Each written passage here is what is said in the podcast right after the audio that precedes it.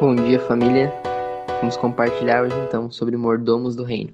Lá em Gênesis 39, a partir do versículo 2, o Senhor diz assim: O Senhor estava com José, de modo que este prosperou e passou a morar na casa do seu senhor egípcio. Quando ele percebeu que o Senhor estava com ele e o que fazia prosperar em tudo o que realizava, agradou-se de José e tornou o administrador de seus bens.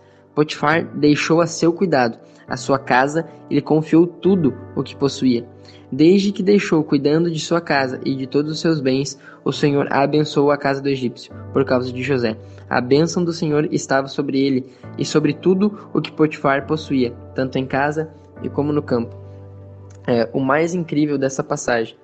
Né, nós olhamos agora é, a visão de José. José é colocado então na casa do rei. José é colocado na casa de Potifar. Potifar então possuía é, diversas riquezas. Potifar então, né, é, realmente era muito rico. Era um homem muito rico. Agora José é colocado na casa de Potifar. Potifar entrega tudo o que tinha nas mãos de José. Agora diz José: Vai, que tu cuida dos meus bens, que agora tu cuidará da minha casa. E agora José pega a chave então. E tudo que José coloca a mão começa a prosperar, tudo que José coloca a mão começa a multiplicar. Agora nós, é, olhando para nós, nós como filhos, você como filho do Senhor, Senhor dono do ouro e da prata, agora dá a chave do reino dos céus na sua mão. E diz, filho, agora vai. Vai e multiplica as minhas riquezas. Agora vai e começa a multiplicar aquilo que eu dei na sua mão.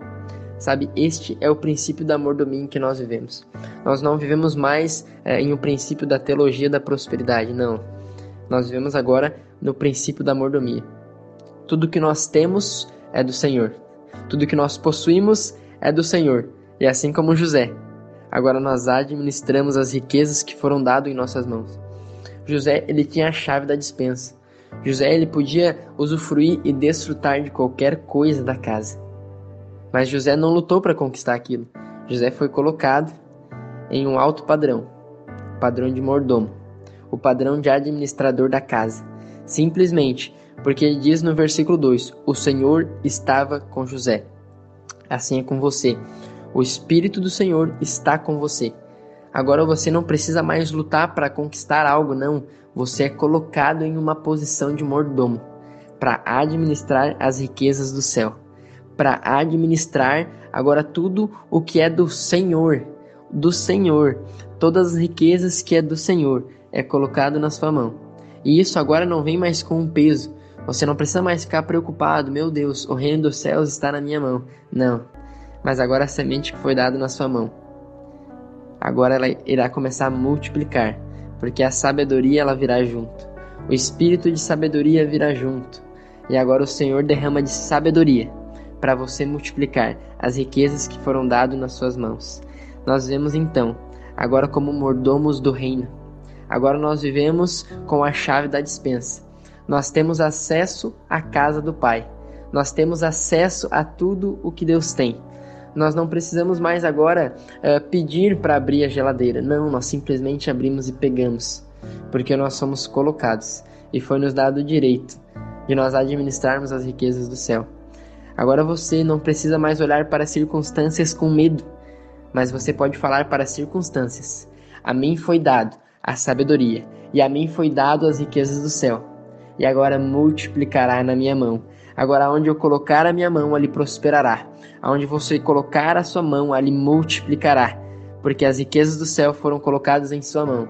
E o Senhor dará sabedoria para multiplicar. O Senhor dará sabedoria para prosperar.